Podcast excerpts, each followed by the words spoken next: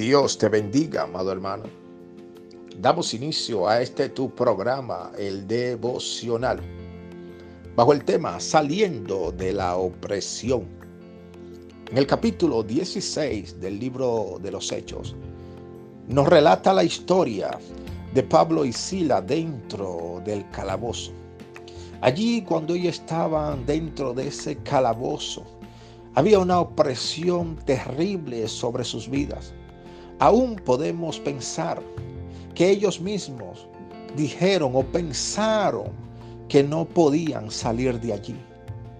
Entonces se activó el poder del Espíritu Santo a causa del clamor de ellos.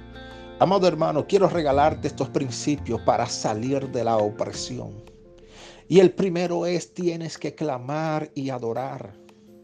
Nada te puede sacar del momento o del lugar de opresión más que el Espíritu Santo. Y el Señor tiene su mano extendida de poder para responder las oraciones de sus hijos. Así que no te detengas. No le des cabida al enemigo cuando está siendo oprimida.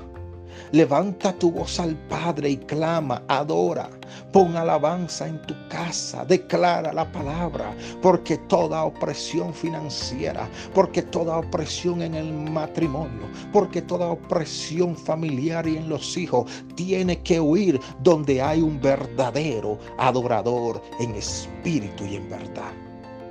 Amado hermano, Dios hará maravillas en tu vida en esos tiempos de adoración y oración que estás teniendo.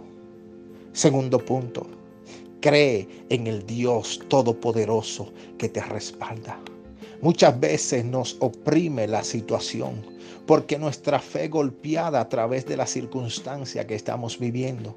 Pero cuando nuestra fe está puesta en el Todopoderoso, aquel que nos sacó del problema pasado. Ese mismo Dios nos sacará del problema presente. Cuando nuestra fe está firme en esto, somos indetenibles.